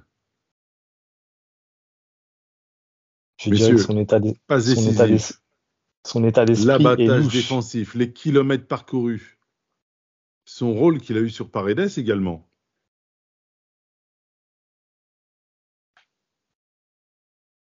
Bah, Euh, Je, Je dirais que vois ça vous coupe. euh, son état d'esprit est louche. Vas-y, Ah, va, jeu va au bout de ta. Les jeux de mots. Ah, Bah, oui. c'est le jeu de Oh mots. oui. Oh, oh. bah oui. Excuse-moi de ne pas être tombé dans ta petite tambouille. Non, mais après, mais il y a Dembélé qui a le même niveau que Neymar aussi, faut pas oublier ça. Non, mais Neymar, non, c'est incroyable. Après, de toute façon, moi, je, dis- je, je- je remarquais, parce qu'on a beaucoup critiqué des- certaines saisons de sa part, moi, j'ai l'impression qu'à chaque fois qu'il a fait une préparation, il nous a fait euh, des débuts de saison euh, toujours bons. hein. Sincèrement, euh, toujours la même rengaine. Le problème, c'est la continuité. Maintenant, on a toujours dit, répété que c'est son irrégularité. Elle a souvent été en championnat, en Ligue des Champions. mais peut-être qu'aussi s'est rendu compte qu'il prenait des coups trop bêtement à la garder. Moi, je, souvent, on parlait de ça avec Tinas, dédicace à lui, euh, qui disait voilà, c'est vrai qu'il y a des moments où il peut prendre un, des coups. Et euh, je sais plus c'est quel match, je crois que c'est contre Nantes. Ou non, je crois que c'est Toulouse. Il tente un dribble compliqué qui prend un coup. Et là, euh, je sais pas si ça l'a calmé, mais après, il s'est mis, il s'est mis à jouer à deux touches de balle. Mais, après, c'est marrant Non, des, aussi des- dribbles, des dribbles, il en, des dribbles, il en tente tout le temps et des coups, il en prend encore après, énormément. Là, je pense c'est la disponibilité qu'il a. Et Moi, moi, je, moi, je trouve juste qu'il a, il a, on, on l'avait dit il y a quelque temps, il a changé, il a quand même un peu changé son jeu. Certes, avec la, préparation physique qu'il a faite bien, en- bien en amont de la reprise, hein, il a retrouvé des aptitudes athlétiques que, qu'on ne connaissait plus ces deux voire trois dernières années. Donc ça, c'est déjà un upgrade euh, non considérable et qui, qui le ramène à un niveau euh, plus que décent parmi les meilleurs joueurs euh, qui existent. Mais surtout, il, je ne sais pas s'il y a une prise de conscience due aux paroles que- qu'ont pu lui, lui, lui faire passer Galtier ou les dirigeants, ou par orgueil par rapport à tout ce qui a pu se dire et se passer. le parc influence les joueurs. hein. mais le- et tout ce qui s'est passé avec les supporters aussi, euh, ne oui. mettons pas de côté. Mais le, le, le, le fait est que son jeu a changé, il est beaucoup plus simple, plus disponible et plus tranchant. Et en, en, en, en ayant changé un petit peu son jeu, en ayant un peu, en étant un peu plus létal dans, dans sa façon de faire, pour faire des passes décisives et marquer des buts, bah, il est redevenu un joueur prépondérant et qui, qui, en ayant ce niveau, est l'un des tout meilleurs, tout simplement. C'est vrai. Je pense que son, son changement de comportement aussi, il est, il est mental par rapport à, à, à l'affect. C'est un, c'est un mec d'affectif, ce, ce, ce joueur-là. Et je pense qu'il y a beaucoup de choses qui vont dans son sens. on a senti, bah, vous avez parlé des, des problèmes avec les supporters, que c'est quelque chose qu'il a résolu depuis longtemps et il a assez vite compris pour avoir vécu. Moi, je suis à côté d'Auteuil au stade et j'ai vécu les grèves, euh, les contestations, les sifflets, etc. À cette époque-là, il y avait que Auteuil qui faisait ça. Tout le reste, il a été chercher l'amour qu'il n'avait pas dans le COP, dans le reste du stade. Et petit à petit, il a récupéré cette tribune. Et je pense qu'il y a eu, ça c'est une première chose. La deuxième chose, je pense que c'est avec Mbappé, euh, je pense qu'il, contrairement à ce qu'on peut voir ou qu'on peut lire, ils s'entendent bien, ils s'apprécient, je pense, au moins dans leur, dans leur métier. Et je pense aussi qu'il est très, très heureux d'avoir récupéré euh, Messi et d'avoir un Messi au niveau où il l'a connu à Barcelone actuellement et qui prend du plaisir à jouer avec ça. Et puis dernièrement, je pense que aussi, il, il ressent l'affection et la confiance de Galtier et que ça lui donne des ailes. Moi, je pense que ça a toujours que été un dire. grand joueur. Ça a toujours été quelqu'un qui s'est battu pour. Parce que parce qu'au-delà du PSG, au-delà du maillot, c'est un, champion. Il est orgueilleux. Il aime pas perdre un match. Quand il, quand il perd un match, il donne des coups. Quand il prend des coups, il donne des coups. Et, mais, je, mais je pense que vraiment, là, cette année, il y a tout cet, cet, cet amour qu'il a, besoin il a besoin de ça pour exister, qu'il reçoit et, qui- et qui se voit dans son attitude et dans son jeu. Galtier- Galtier- l'épisode de Calidno-thérapie. Galtier, dès euh, très tôt, dès sa prise de fonction, quand on lui a posé la question sur Neymar, il a dit euh, moi je, je me mets euh, je me soumets à la volonté du club, mais euh, oh, c'est Neymar. Hein. très rapidement, très rapidement, il a dit euh, là vous parlez de Neymar. Je, je pense que vous avez peut-être oublié qui c'est. Et ça m'étonnerait pas, je suppose, mais ça m'étonnerait pas qu'il y ait peut-être un, un gentleman agreement entre les deux. Galtier a dû lui dire, euh, écoute mon garçon, moi j'ai, c'est peut-être, je pense que c'est peut-être une des seules décisions. Galtier a toujours dit qu'il se, il se soumettait à Nasser, à Campos, etc. par rapport à ce qu'il voulait faire de l'équipe et que lui il était là pour exécuter. Mais je pense que c'est peut-être un des, des, une des seules décisions sur lesquelles il a, il a peut-être mis son veto en disant non, il faut que je le garde à tout prix, même si ça, ça, ça peut-être ne plaisait pas à Mbappé. Et il a, il a dû lui dire, moi je me suis battu pour te conserver. J'attends de toi que tu, tu, tu, tu me sois fidèle et tu me répondes sur le terrain. Et on le voit. Je pense qu'il il avait pas En tout cas, c'est un joueur heureux. Il avait, il avait pas besoin de beaucoup. Je- moi, j'ai toujours pensé qu'il suffisait qu'un entraîneur aille le voir un peu, comme Didier Deschamps, ce qu'il a fait en équipe de France avant de gagner la Coupe du Monde. Il a fait des entretiens individuels. Et moi, j'ai toujours pensé que les entraîneurs du PSG qui avaient Neymar, ils auraient dû aller le voir et lui dire comment tu veux, comment tu vois ton rôle, comment tu vois le club. Comment, voilà, il- je pense qu'il fallait faire de lui il a fait ça avec un tous les cadre. joueurs. Messi aussi, fait. Oui, c'est vrai. Oui, voilà. Et je, et je pense que ça, c'est très important pour un joueur comme ça, parce qu'il a besoin de se sentir important, il a besoin de se sentir aimé, en confiance, et qu'on lui donne les clés, parce que n'oublions pas qu'il est venu pour ça. Il est venu pour qu'on lui donne les clés. Donc il- il- maintenant, il peut pas les avoir seul parce qu'il y a Mbappé, parce qu'aussi il y a Messi et d'au- et d'autres joueurs importants qui sont plus anciens en club, mais il doit détenir une partie des clés. Et aujourd'hui, on regarde, sur le terrain, c'est lui qui organise tout. C'est c'est par lui que tout passe. Hmm. En tout cas, il est heureux. Je ne sais pas s'il est en couple ou pas. Hein, Sakil? Je, me, je me pose la question parce que je sais qu'il avait euh, une nouvelle, euh, nouvelle copine, Compagne compagne. J'avais, j'avais cru lire quelque part qu'ils s'étaient séparés, mais j'ai jamais eu de, enfin, jamais suivi trop le truc. Mais on sait qu'un Neymar en couple est un Neymar heureux et un Neymar heureux, est un Neymar qui casse la baraque.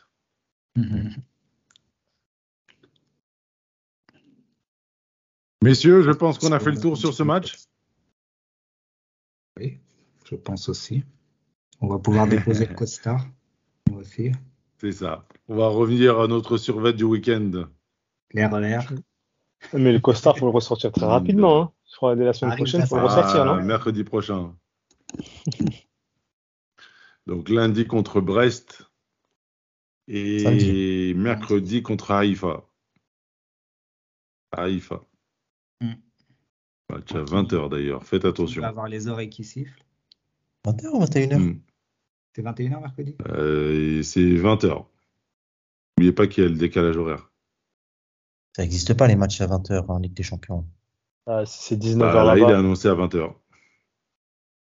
Si, si c'est 19h là-bas, c'est 20h ici. Ok. C'est bien ça Ah, c'est Ah match non, de quand il est 19 20h là-bas, il est 19h ici. Moi, j'ai 21h Quand sur il le est site. 21h euh, là-bas, Sur le site du PSG, j'ai bien 21h. hein. bah, écoutez, on verra bien. C'est samedi 17h et mercredi 21h.